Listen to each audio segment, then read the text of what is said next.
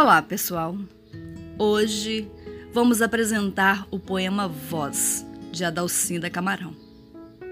Poema pertencente à coletânea Folhas, publicada em 1979. Neste poema, temos uma voz que ecoa, que clama. Uma voz que clama para que não se extinga a voz da poesia. Ao mesmo tempo, ouvimos também um clamor para que não se extinga a natureza, para que não se extinga a Amazônia. Voz Eu sou a Amazônia, reserva arisca e fresca da natureza, nua e saudável, sem poluição. Sou elemento fascinado e fascinante, jato de alegria, dor e paixão. Eu sou a horta palpitando o sangue da raça nova, que é todo o espaço vazio de ódio do universo baré. Do caudal mergulha a parte mais estreita, com 100 metros de profundidade.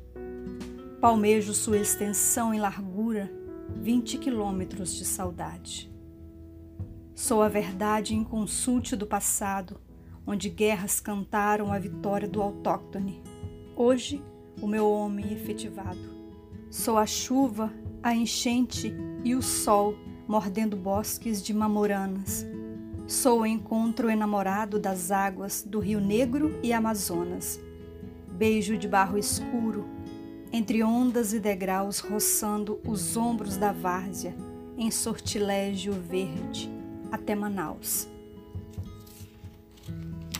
Sou a ilha Marajó, berço em canto de trova que o rio devassa e abraça, na premear da madrugada da lua nova. Do solo brasileiro, sou 60% o seringal sem fim dos meus antepassados.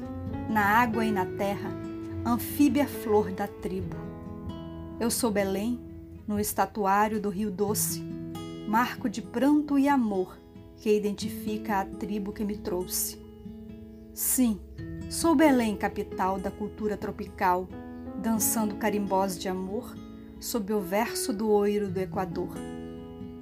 Sou a indevassável beleza mística paisagística, toda a motivação do mundo, do novo mundo, mensageira da música, lenda e crendice, que será a surpresa da meninice, a literatura ideal, esmero, ciência da adolescência.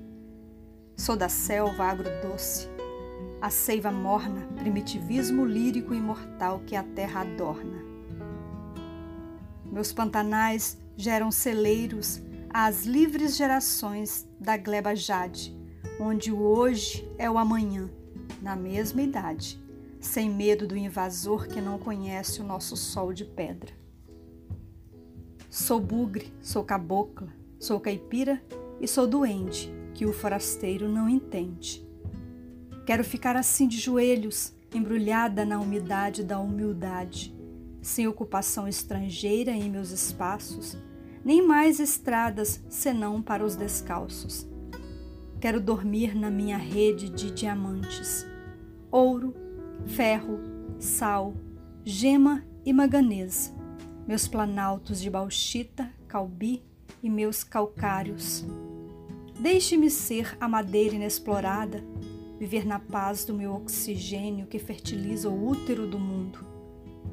Deixe-me esconder em meu seio a derradeira reserva de floresta equatorial panteísta para salvar o mundo em data não prevista.